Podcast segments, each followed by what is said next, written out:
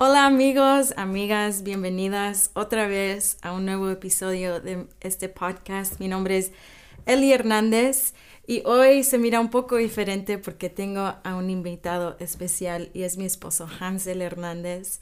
Entonces estoy muy feliz que él está aquí, que él es el primer invitado y esto es algo que vamos a estar haciendo un poquito más entre las enseñanzas prácticas que vamos a estar hablando y teniendo quiero invitar amigos y amigas que nos puedan compartir e impartir algo de Dios. Entonces, estoy muy feliz que tengo a mi esposo aquí, que nos va a compartir un poquito de sus experiencias, un poquito acerca de lo que Dios le, le está hablando, ministrando en esta temporada.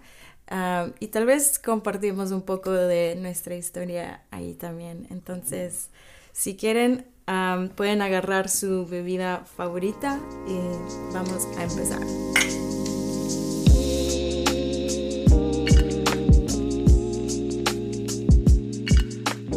Ok, entonces empezamos, Hansel. con, bueno, puedo introducirte un poquito lo, general. Claro, claro. Este, y cómo nos conocimos un poquito. Ok.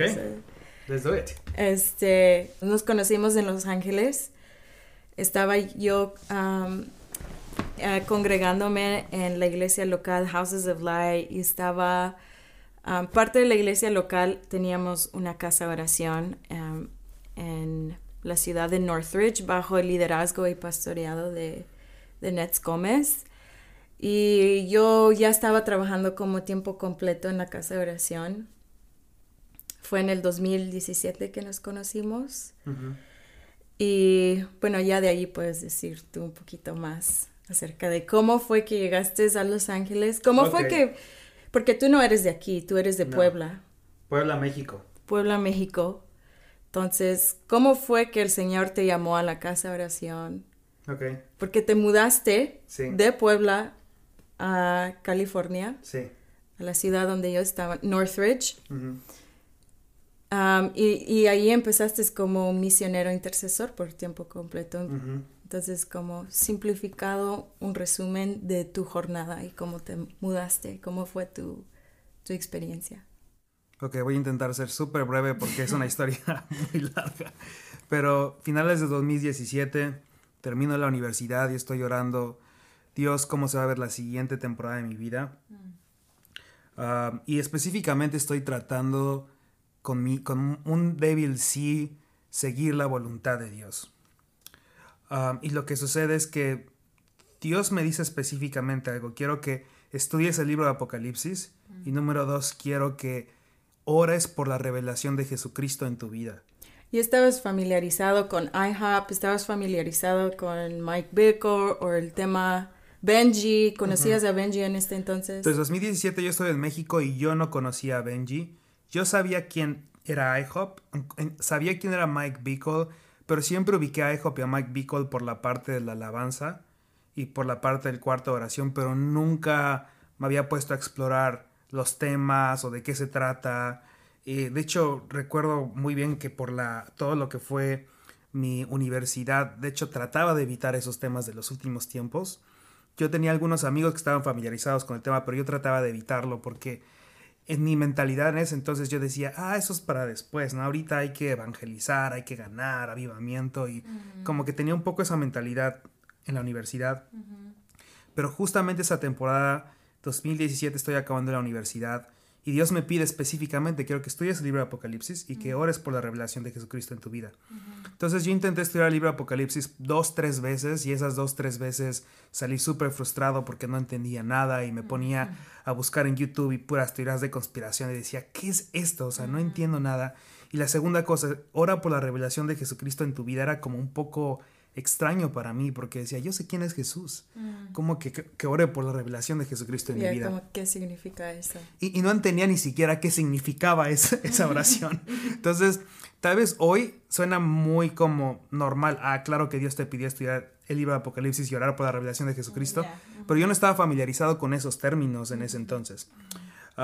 entonces lo que pasó es que por un par de meses estuve orando por eso en, en, en muy débil, sí y estuve estudiando el libro Apocalipsis Y hubo una vez específica que yo sentí que el Espíritu de Dios me dijo que pusiera ihopkc.org o ihopkc.org. Porque tienen su cuarta oración Sí, live stream. ¿no? Sí, tienen el live stream ahí y pues, para estudiar y ponerlo ahí de fondo, no poner a John Thurlow ahí de fondo con el piano.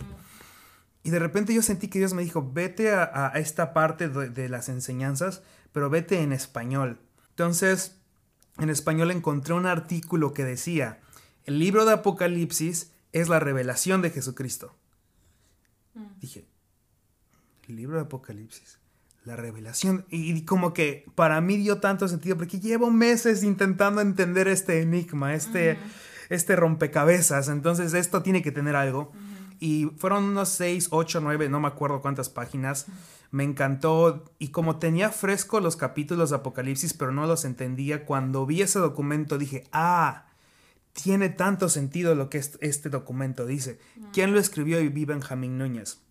Mm, Tal vez un paréntesis. ¿Quién es Benjamín Núñez? Porque muchos tal vez ya saben quién es Benjamín, especialmente los que están ya escuchando el podcast desde el app. Pero ¿qué tal si alguien no sabe quién es Benjamín? Bueno, Y vamos a tener a Benjamín como invitado, también su esposa, ujú. que lo pueden esperar. Pero un paréntesis. Un paréntesis, si tú no conoces a Benjamín, estaba igual que tú hace cinco años. No sabía que era Benjamín Núñez y Benjamín es hoy en día el director de la casa de oración aquí en IHOP.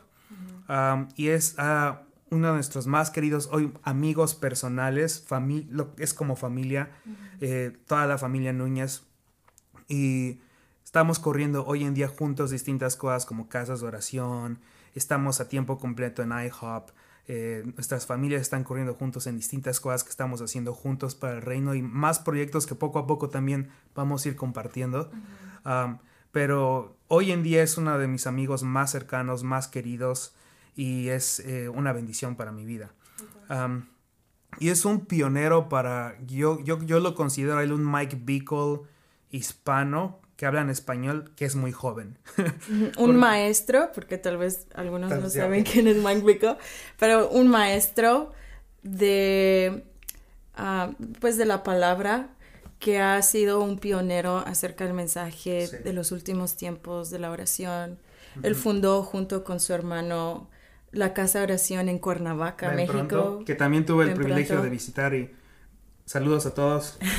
Porque Benji también es de México. Es de Cuernavaca, a una hora de distancia de Puebla. Nunca nos conocimos en México, nunca, no sabíamos que existíamos. Entonces, eso es un poquito de acerca de quién es Benji. Ahora él es, se mudó aquí a Kansas City ya hace tiempo, muchos años ya, y ahora está corriendo con el, el equipo de liderazgo de la Casa de Oración y él, él es el director del cuarto de oración que funciona 24/7. Sí. En pocas palabras, Benjamín es alguien que ha dado su vida al estudio de los últimos tiempos e intimidad y que ha escrito cientos y cientos de páginas.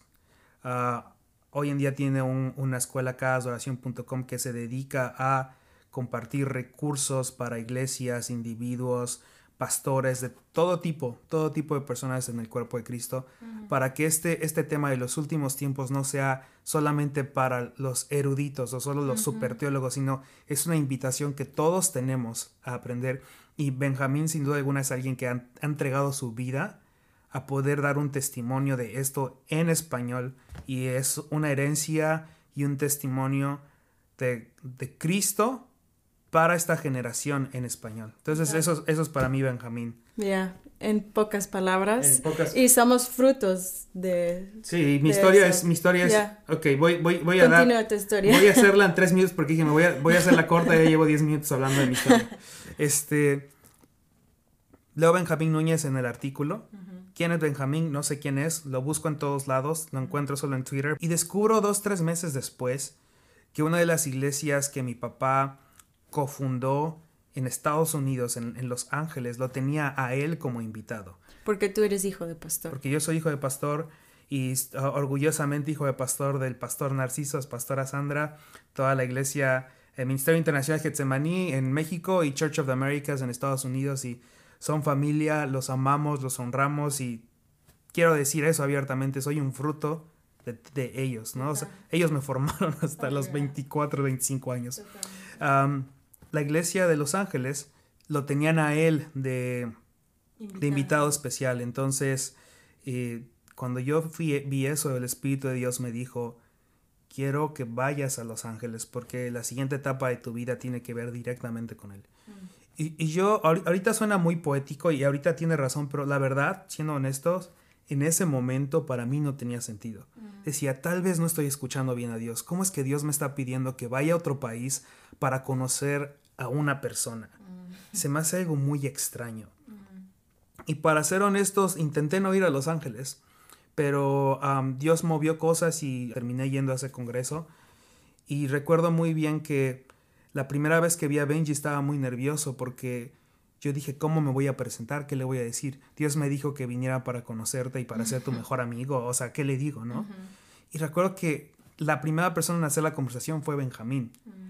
Él me dijo, hola, yo soy Benjamín, y me dio su mano, mucho gusto en conocerte, y me, me dijo, tú deberías de venir a IHOP, tú deberías de solo venir al cuarto de oración, quédate en mi casa, eh, te presento a mi familia, te doy mi número telefónico.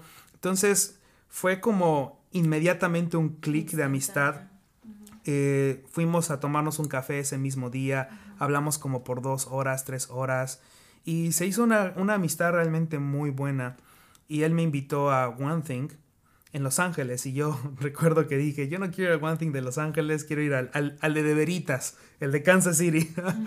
Pero cuando regresé a México, Dios me dijo, vas a regresar a Los Ángeles porque quiero que vayas a ese One Thing. Y la persona, la iglesia que estaba haciendo el hosting, estaba... Estaba, bueno, lo estábamos organizando. Estaba organizándolo. Soy mexicano, pero ya llevo cinco años acá y lo siento amigos. Este, quien estaba organizando eh, eh, esta conferencia, la iglesia era la iglesia de la que es parte Eli. del pastor Nets. Del pastor Nets. Entonces voy a esa conferencia y yo dije, ok, ya sé lo que tengo que hacer, tengo que regresar a México y hacer casas de oración, este es mi llamado, esta es mi asignatura. Y justo cuando estaba haciendo esa, esa conclusión, dice el pastor Nets desde el micrófono, la verdadera razón por la que hicimos esta conferencia es por esto. Y de repente sale, guardas en el muro, un internado de una semana para todos aquellos que quieren consagrar sus vidas o tienen un llamado a la casa de oración. Y en eso Dios me dice, quiero que tú vayas a ese congreso, quiero que tú vayas a ese internado. Y yo, la verdad, o sea, tengo que ser honestos. En todos estos pasos yo estaba diciendo no al principio. Decía, no, no quiero regresar a Estados Unidos. No quiero, todos mis ahorros, Dios, literalmente todos mis ahorros están yendo en boletos de avión, en conferencias. Ahora en internado una semana tengo que dejar de trabajar para apartar una semana, pero Dios Dios había preparado mi corazón con tiempo porque yo había estado buscando, quiero hacer tu voluntad y prácticamente Dios me estaba diciendo, has estado hablando por esto, estoy respondiendo, vas a decir sí o no y un muy débil sí terminé diciendo, ok, hagámoslo. Ah, entonces regresé marzo, abril más o menos de 2017. porque la conferencia era como en febrero y empezamos como finales de marzo. Y bueno, la persona que estaba dirigiendo ese internado era mi esposa era mi directora. Eh, ahora, en ese momento no, no hubo nada de romance ni nada por el estilo, porque yo estaba pensando, voy a volver a México. Y, o sea, no, no pasó a más. Obviamente a mí siempre me ha llamado la atención mi esposa. O sea, yo dije, wow, ¿quién es esta maestra? Es guapa, mal señor. Pero yo estoy pensando, voy a regresar. O sea. entonces, finalmente, eh, termino, estamos terminando el internado y Pastor me dice, hey, ¿por qué no vienes el verano y nos enseñas música? Y yo dije... Porque tú eres también líder de alabanza, también eh, enseñabas música. Sí, enseñaba música en México. Y voz. Entonces, y en esa temporada necesitábamos eso como casa, casa de oración específicamente. Entonces necesitábamos a alguien que nos viniera a entrenar y a entrenar a otros músicos y cantores, ¿no? Sí, entonces la invitación fue de Pastor Nets y lo oré y Dios me dijo, aparta tu verano, de ese mismo año 2017 regresa, vas a ir a México y regresarte y vas a enseñar música. Y por dos meses vine a Houses of Light slash NHOP, que es la casa de oración de Northridge y ahí pues nos conocimos un poco más, no, no hubo tanta amistad, la, verdad, o sea, solo fue como que, ah, hola y adiós.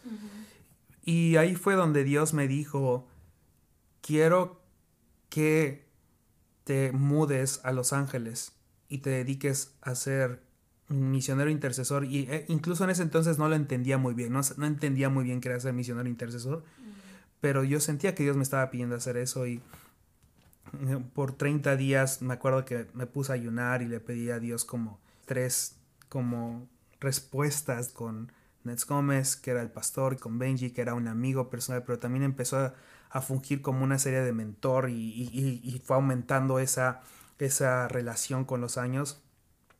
Y finalmente también lo más importante para mí era con mi papá, porque mi papá es pastor, mi papá ha fundado iglesias y yo, con, yo creo que mi papá tiene un don apostólico, tiene ese don, o sea, abre iglesias, eh, ayuda a iglesias, multiplica y Dios le ha dado esa gracia y él está haciendo eso fielmente y a lo mejor yo podría ayudarle a hacer eso en México o incluso ayudar en, Estados Unidos. Yo quiero honrar a mi papá y finalmente eh, lo que pasó fue que Dios le habló a, los tres mm. y los tres dijeron, esto es de Dios, hay puertas abiertas, te, te mandamos, ¿no? Y entonces en noviembre me mudé a tiempo completo. Noviembre del 2017. ajá, ok. So después de ese verano fue que tú oraste al Señor confirma esto si me tengo que mudar con estas tres personas. Y ya te mudaste en noviembre de 2017. Entonces todo eso pasó en 2017. todos esos cambios. Y ahí y estuve en NHOP a casi cuatro años. Fue por ahí del año 2 que él y yo empezamos a ser más amigos. Porque los primeros dos años no fueron tan sencillos en esta relación. Éramos muy distintos. Ella estaba a, cargo de los internados, a cargo de ayudar en distintas áreas. Yo estaba más en la parte de la música, eh, desarrollando distintos sistemas para ayudar a, que hubiera más músicos en el cuarto de oración en la iglesia local. Pero fue hasta que nos pusieron a dirigir sets juntos, que pudimos conocernos un poco más, pudimos eh, eh, conocer otra área que no era la parte de trabajo. Y yo creo que eso fue lo que empezó todo, toda nuestra amistad. Sí, empezó una amistad, ya. Sí, y fue hasta el 2019. Ajá, que empezamos a ser novios. Y ya nos casamos en agosto de 2020. Ya, 2020. Agosto 22 del 2020. Ya, entonces tenemos dos años casados. Dos años y ya dos meses. Ya. Y ah, ya.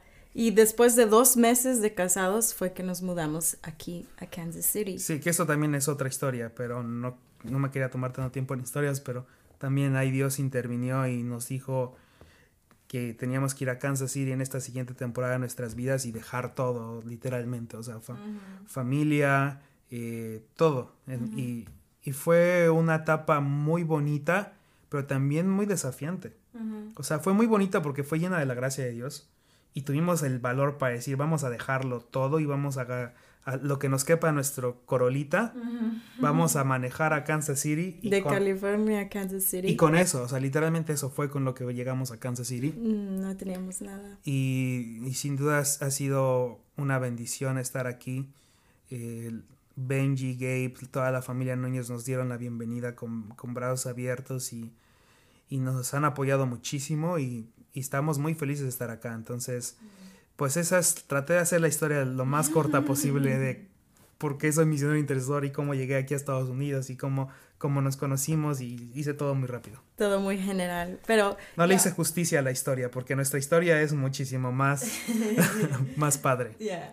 ¿Y ahora qué haces? Ahora estamos aquí, nos mudamos a Kansas City, somos parte de la casa de oración internacional de Kansas City, pero ahora ¿qué hacemos aquí?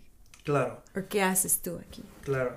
Creo que quiero que voy a responder esa pregunta, pero antes de ir a esa pregunta, quiero la única razón por la cual a veces me gusta dar tantos detalles en mi historia y cómo fue que llegué a Estados Unidos y nuestro noviazgo es porque yo quiero decirle a las personas soy alguien que tiene un muy débil sí. Y, y aún ese débil sí Dios lo ha utilizado. Y quiero, quiero animarte a que si estás en una temporada de transición o estás en una temporada donde realmente estás buscando a Dios con todo tu corazón y dirígeme, tú eres el buen pastor, y tal vez no has encontrado la respuesta que esperabas, eh, persiste. No te des por vencido. Eh, o aún si no se ve como lo que tú esperabas. Aún si no se ve como lo que tú esperabas, porque una vez más yo digo, en perspectiva digo esta historia y suena muy, muy padre, o sea, hasta, hasta la digo y, ah, qué padre suena, pero yo recuerdo que en ese momento no era tan sencillo. O sea, en ese momento yo no me esperaba que Dios me pidiera esas cosas y, y fueron, fueron decisiones hasta cierto punto difíciles y, y, muchas de ellas eran morir a mí mismo. Totalmente, dejaste tu hogar, tu familia, dejaste en cierta manera, o no lo dejaste, pero pusiste al lado tu carrera. Sí. Y el Señor te está diciendo, dame todo tu tiempo en la casa de oración, ministrame a mí. Claro. Y sepulté algo, algo que era mi Dios en ese entonces y es mis sueños. Mm. Creo que vivimos en una cultura que pone a tus sueños como un Dios, como es, no importa cuánto sufras, no importa lo que hagas, sigue tus sueños, ¿no? Y escuchamos podcasts que te hablan de cumple tus sueños y libros que hablan de cumple. Y es toda una cultura que nos habla de tus sueños, tus sueños, tus sueños. Y la realidad es que mientras más conozco a Cristo, mientras más conozco al Padre, me doy cuenta que no se trata acerca de mis sueños. Y, y que de hecho es su misericordia que no se trata acerca de mis sueños. Es su amor que no se trata acerca de mí. Que no se trata acerca de lo que yo pienso que merezco, de lo que yo pienso como tiene que ser. Es su misericordia y su bondad el que nos pida que moramos a nosotros, a nosotros mismos.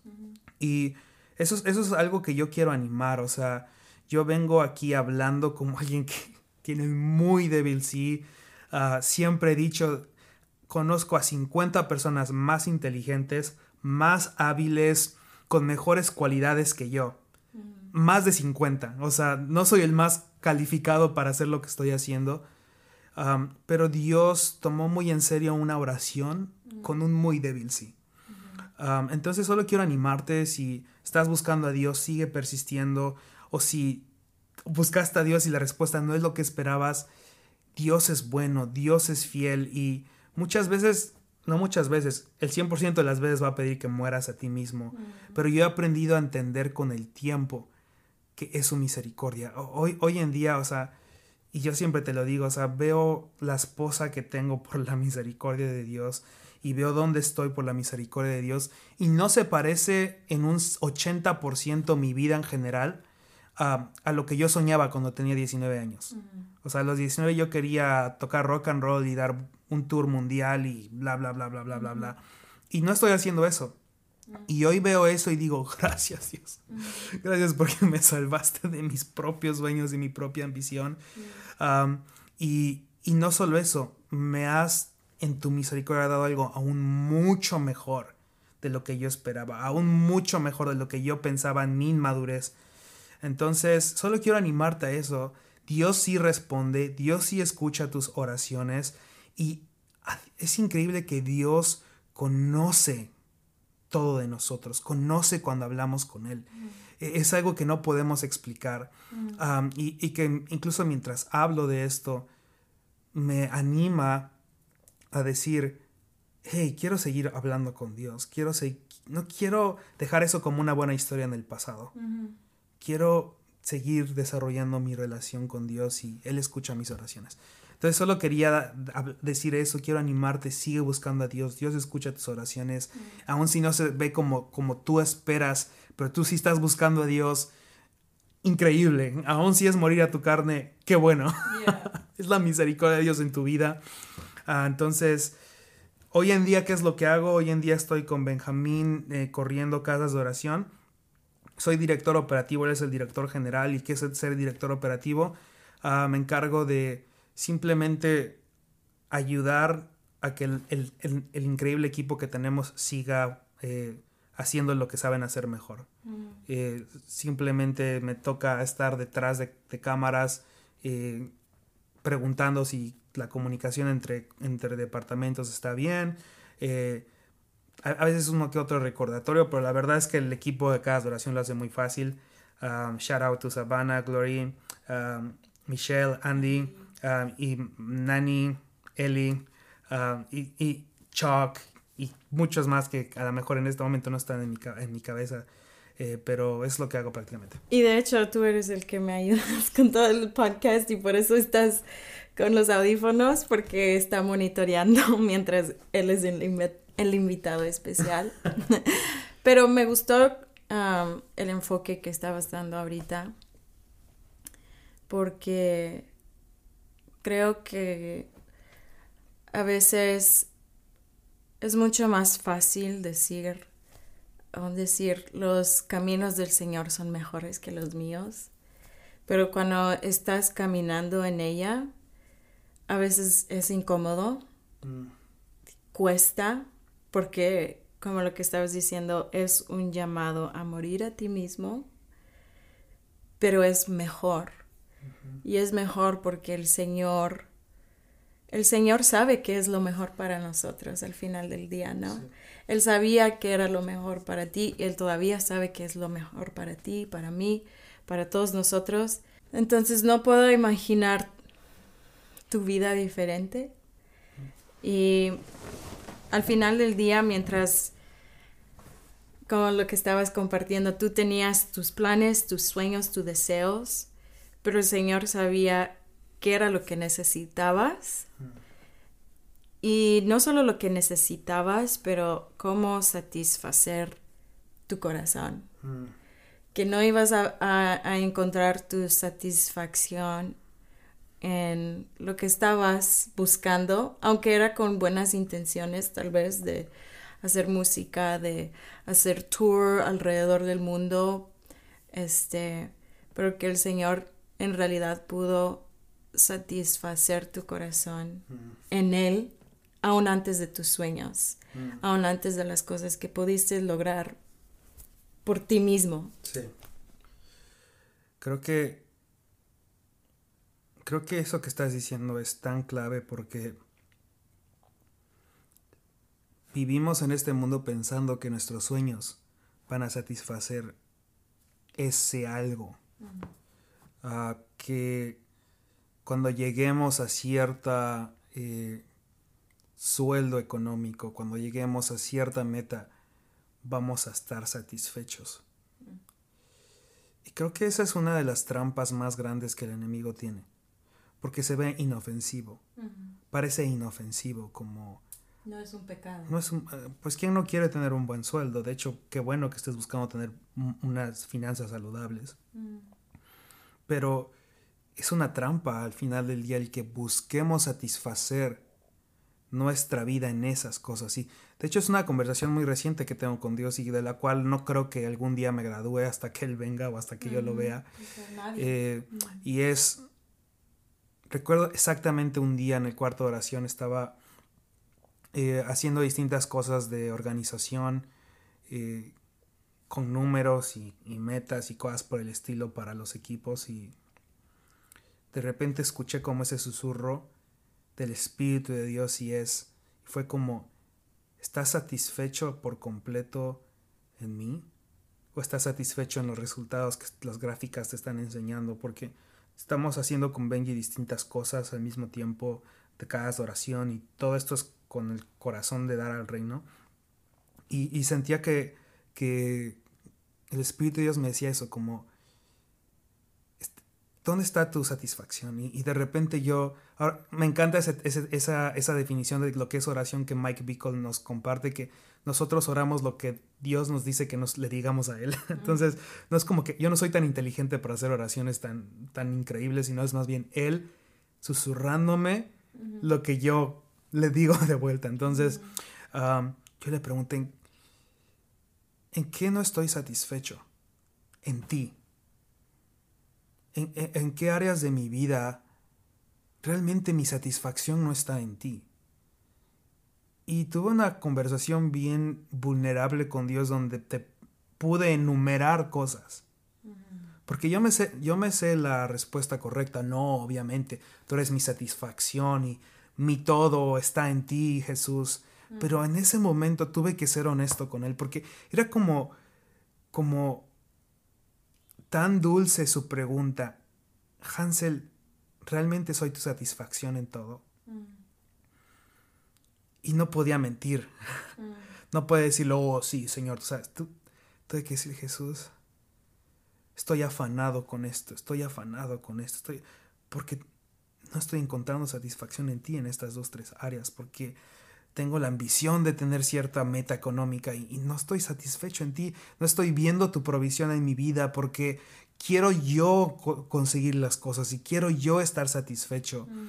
Y creo que esta es una disciplina muy sana y muy buena que podemos hacernos como cristianos todos los días y a eso me refería con, no creo que algún día me gradúe de esto, es Dios, ¿en qué cosas no estoy encontrando satisfacción?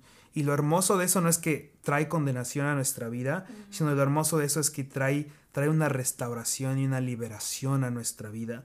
Cuando en su bondad y en su misericordia Él dice, ok, déjame lavar tus pies. Ok, yo sé que estás súper ah, atribulado en esta área.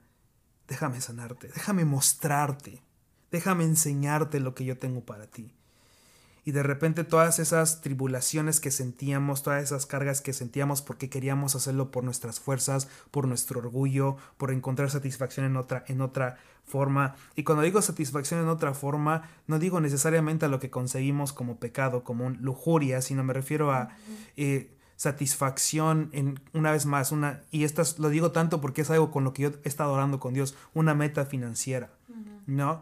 Ah, ¿Qué hay de malo en tener metas financieras? No hay nada de malo en tener metas financieras. La cuestión es, ¿dónde está tu satisfacción?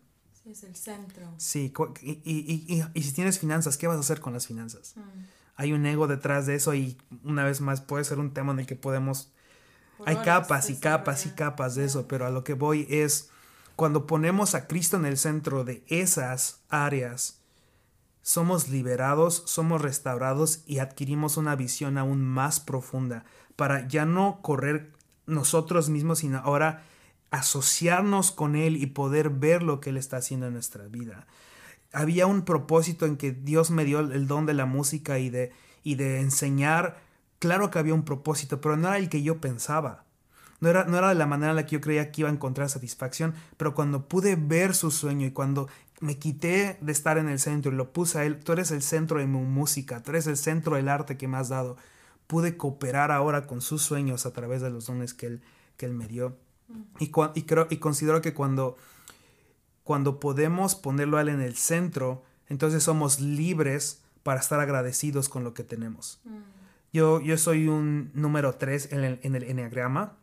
Ah, como número 3 mm, me dicen que soy el achiever, el que siempre lo, está buscando qué lograr, siempre busco qué hacer, siempre estoy viendo 4, 5, 10 años adelante. Y está padre en un sentido, pero eh, llega un punto donde a veces se trata mucho acerca de mí, en mi propio carácter. y, y, me pierdo en el tiempo. Y siempre quiero estar en el futuro. Y nunca estoy en el presente. Y nunca estoy agradecido del presente. Y es hasta el momento en el que pongo a Cristo, que mis miedos del futuro se desvanecen y mi confianza en su liderazgo se afirma. Y es gracias a eso que puedo ver mi presente y puedo estar agradecido y decir, wow, gracias por la esposa que me has dado, Señor. Gracias por el departamento. Gracias por, por el Toyota Corolla que no gasta tanta gasolina. gracias por XY. Gracias por las amistades. Gracias por la comunidad donde estoy. Gracias por las finanzas. Gracias por las finanzas. Gracias por por cada área de nuestra gracias. Y no es, no es una gratitud que viene del positivismo, no es una gratitud que viene de los 10 principios que vi en un libro para ser más agradecido y escribir 20 enunciados, que son prácticas creo que buenas, o sea, no las considero prácticas malas, son prácticas buenas y 20 cosas por las cuales estás agradecido y escribirlos, creo que son cosas muy padres. Pero a lo que voy es, no, no nace de ese lugar, nace de que Cristo está en el centro, puedo ver su liderazgo en mi vida y como puedo ver su liderazgo en mi vida, digo, oh, gracias. Y en cualquier circunstancia puedes estar agradecido porque no está, tu satisfacción no está en las cosas que pueden cambiar. 100%. No está en tus logros, no está en las finanzas, no está en las, las circunstancias externas, está en el Señor que nunca cambia. Sí. Y creo que lo que estabas diciendo, y esto es algo como práctico de poder llevar el mensaje que predicamos a algo más tangible en nuestras vidas, porque, por ejemplo, estábamos en el podcast, estábamos hablando de amar a Dios sobre todas las cosas, que es una vida exitosa, ¿no? Y cada uno de nosotros tenemos definiciones diferentes, ¿no?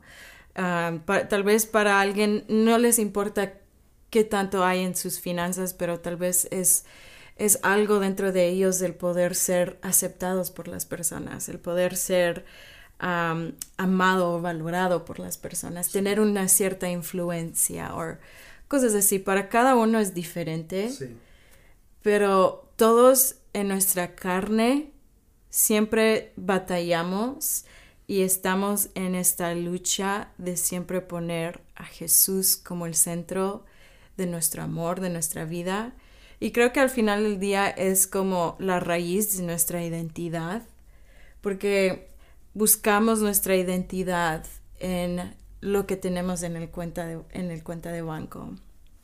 Buscamos nuestra identidad en la influencia que tenemos, las personas que nos aman, ¿no? Y lo ligamos a nuestra identidad y por eso es algo, es algo que nos destruye cuando lo tenemos en el lugar incorrecto, pero es algo que nos puede sostener cuando lo tenemos en el lugar correcto, que, que es en, el Señor. Y, y Él es el único que puede satisfacer esto. Y me encantó lo que estabas diciendo también de ser honestos con el Señor, traer esta conversación delante de Él. Y he escuchado esta frase muchas veces que mientras nosotros traemos nuestras debilidades y nuestra uh, quebrantura, Quebrantamiento. Quebrantamiento. Sí. Ante el Señor, nuestras deficiencias, cuando lo reconocemos y lo, se lo decimos al Señor, el Señor lo puede sanar. Mm. El punto no es que el Señor se enoje o te condene, porque eso no viene del Señor. No, él nunca te va a dar vergüenza ni nada así o acusándote de algo, pero en nuestras conversaciones con el Señor honestas, cuando lo traemos a la luz, Él lo puede sanar. Él puede encontrarse con nosotros en ese lugar donde nosotros estamos trayendo esto a la luz. Y que Él pueda ser el centro de nuestra identidad. Y lo último era que se me vino a la mente la tentación de Jesús. Y digo esto porque mm. todos somos tentados. Todos tenemos esto. Jesús fue tentado por ah, Satanás en, el desierto después de ser bautizado. Y primero lo tentó de tratar de convertir las piedras en pan. Lo tentó con el poder y en demostrar su poder que le dijo, súbete en el, en el pináculo del templo y tírate, ¿no? Lánzate. Y van a venir los ángeles. Ordena que los ángeles vengan. Ordenar a los ángeles que vengan. Y el último fue que él pudiera decir que él es el, Señor, ¿no? Confesar que Satanás es el Señor. O darles los reinos del mundo. Exacto, si tú confiesas, yo te daré los reinos del mundo. Entonces, fue tentado con su poder, fue tentado con el, reinos, los, los, reinos del mundo. Y, Jesús cada vez que le respondía fue como mi sostenencia o mi sustento, Es, es, es, Dios, es el Señor. Nunca había ligado las, lo que dices de las tentaciones de Jesús con este tema. Está, o sea, ahora me da mucho más sentido la razón por la que digo nunca lo había ligado, ya había escuchado y estudiado acerca de la identidad de Jesús y lo tentó en poder y en estas distintas partes, pero nunca había, nunca como que lo había relacionado en... Es que el deleite de Jesús no estaba en esas cosas. Nunca ha estado en esas cosas. El deleite está en la relación que él ha tenido con el Padre y tiene con el Padre y, y es como, oh. Y ahí, por eso todos ah, los salmos, deleítate en el Señor.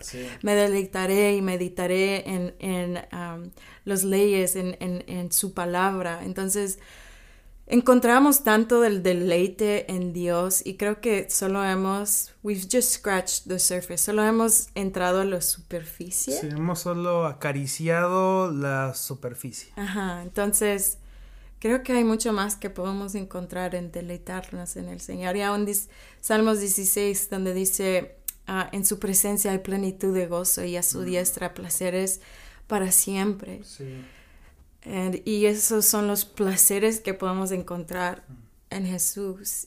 Pero creo que todo eso lo hemos hablado, lo podemos hablar, lo podemos predicar, lo podemos enseñar a otros, pero es algo diferente cuando lo hacemos tangible en nuestras vidas y podemos decirle, Señor, examina mi corazón y realmente tengo mi deleite en ti, realmente puedo decir que yo he experimentado los placeres a tu diestra, que aún los placeres de este mundo son nada para mí porque yo tengo mi satisfacción plena en ti y me recuerda lo que John Piper dice.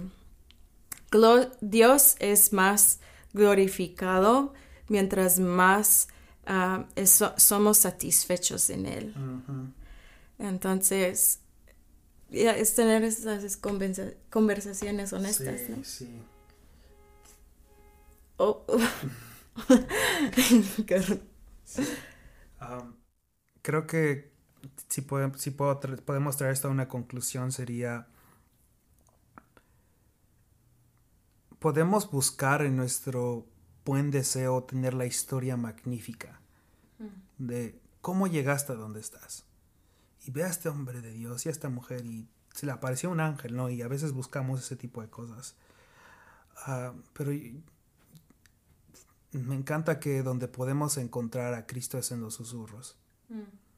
Es en estas conversaciones donde, Señor, no estoy oh my God, no estoy satisfecho en ti, no puedo creerlo, o sea, yo pensé que sí, pero me doy cuenta que no y, y ah, perdóname, Señor, y estoy en la, en la, mundanidad, no en cuanto a mundano, sino en la cotidianidad, es la, de hecho la palabra correcta, en la cotidianidad de nuestras vidas, de nuestro sillón, encontrando este shock de que no estoy satisfecho en estas áreas con el Señor, y ahí nos encontramos con Él y y se desprenden historias increíbles en ese lugar. Mm. Y la razón por la que lo digo es, no desprecies la historia que tienes con Dios. Mm.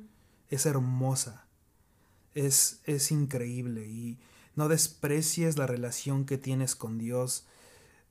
A mí, siempre que hablo, me impresiona aún más cómo es que Dios quiere tener una relación conmigo, cómo es que Dios escucha mis oraciones, cómo es que Él tiene una historia conmigo. Es como, me sigue sorprendiendo y me sorprende cada vez más. Mientras más crezco digo, no soy tan interesante, o sea, no, no, yo no fuera amigo de mí mismo, no creo que sea tan, tan increíble.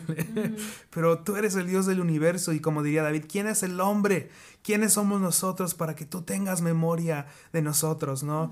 Ah, pero tú estás aquí. Entonces solo quiero, que pudiera traer toda una conclusión y, y, una vez más, la única razón por la cual me, no me quería extender en mi historia, pero creo que me extendí un poco, fue, quiero compartirte que todas estas dinámicas, todas ellas salieron en, el, en mi cuarto, en un pequeño espacio donde intentaba buscar al Señor, en un muy débil sí no fui súper fiel, no, no estudié el libro de Apocalipsis todos los días, ah, y no te estoy recomendando que hagas eso, pero te estoy diciendo que yo no soy perfecto. Pero Dios me encontró así y estoy seguro que si tú le preguntas a distintas personas, ellos se encontraron en Dios en la cotidianidad. Sigue buscando al Señor y sigue trayendo esta, esta conversación con Él. ¿En qué áreas de mi vida estoy buscando mi propio sueño? En qué áreas de mi vida estás probándome y estás haciendo morir a mi carne. Dame la gracia para morir a mi carne y, decir sí a tu voluntad.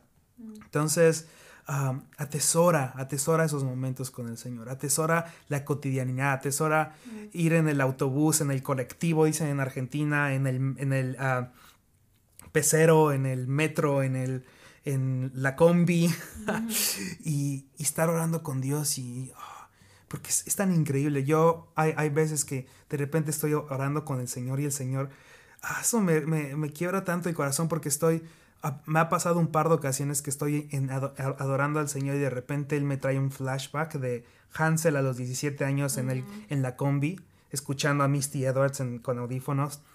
Ah, y Dios como que me trae el flashback y me dice, ese momento yo estaba escuchándote yo, yo atesoré ese momento y se me llenan los ojos de lágrimas porque digo, ¿cómo es que tú atesoraste eso tan, tan cotidiano, tan ordinario?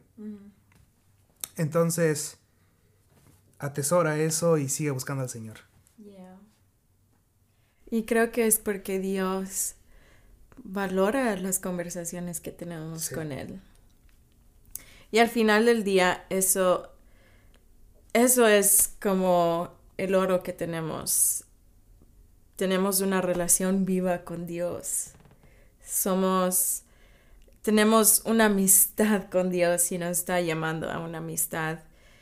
Y en, es, en este tiempo de oración o conversaciones que tienes con Dios, como lo que estás en el carro, en el bus, lo que sea, durante tu día, es el horno de transformación para nosotros, ¿no? Es el lugar donde nosotros somos transformados mientras estamos hablando con Él. Y son pequeñas, son débiles. Todos nosotros somos débiles. Nadie se ha graduado, nadie tiene una vida grandiosa ni nada así, pero creo que tu vida es un testimonio de Dios puede usar un débil sí, y lo puede llevar más allá de lo que pensara. Y tal vez no, tu, tu, vida no se ve grande en los ojos del hombre por, en el sentido de la definición del mundo de éxito, pero el hecho que tú todavía tienes un débil sí en tu corazón, después de años, es una vida exitosa ya delante de Dios porque tú lo estás continuando amando con todo de ti. Entonces, gracias por abrir tu corazón, Hans, y estar aquí. Y espero que esto, e, esta conversación sea de bendición para cada uno de ustedes. Y los veo la próxima semana. Nos vemos. Nos vemos.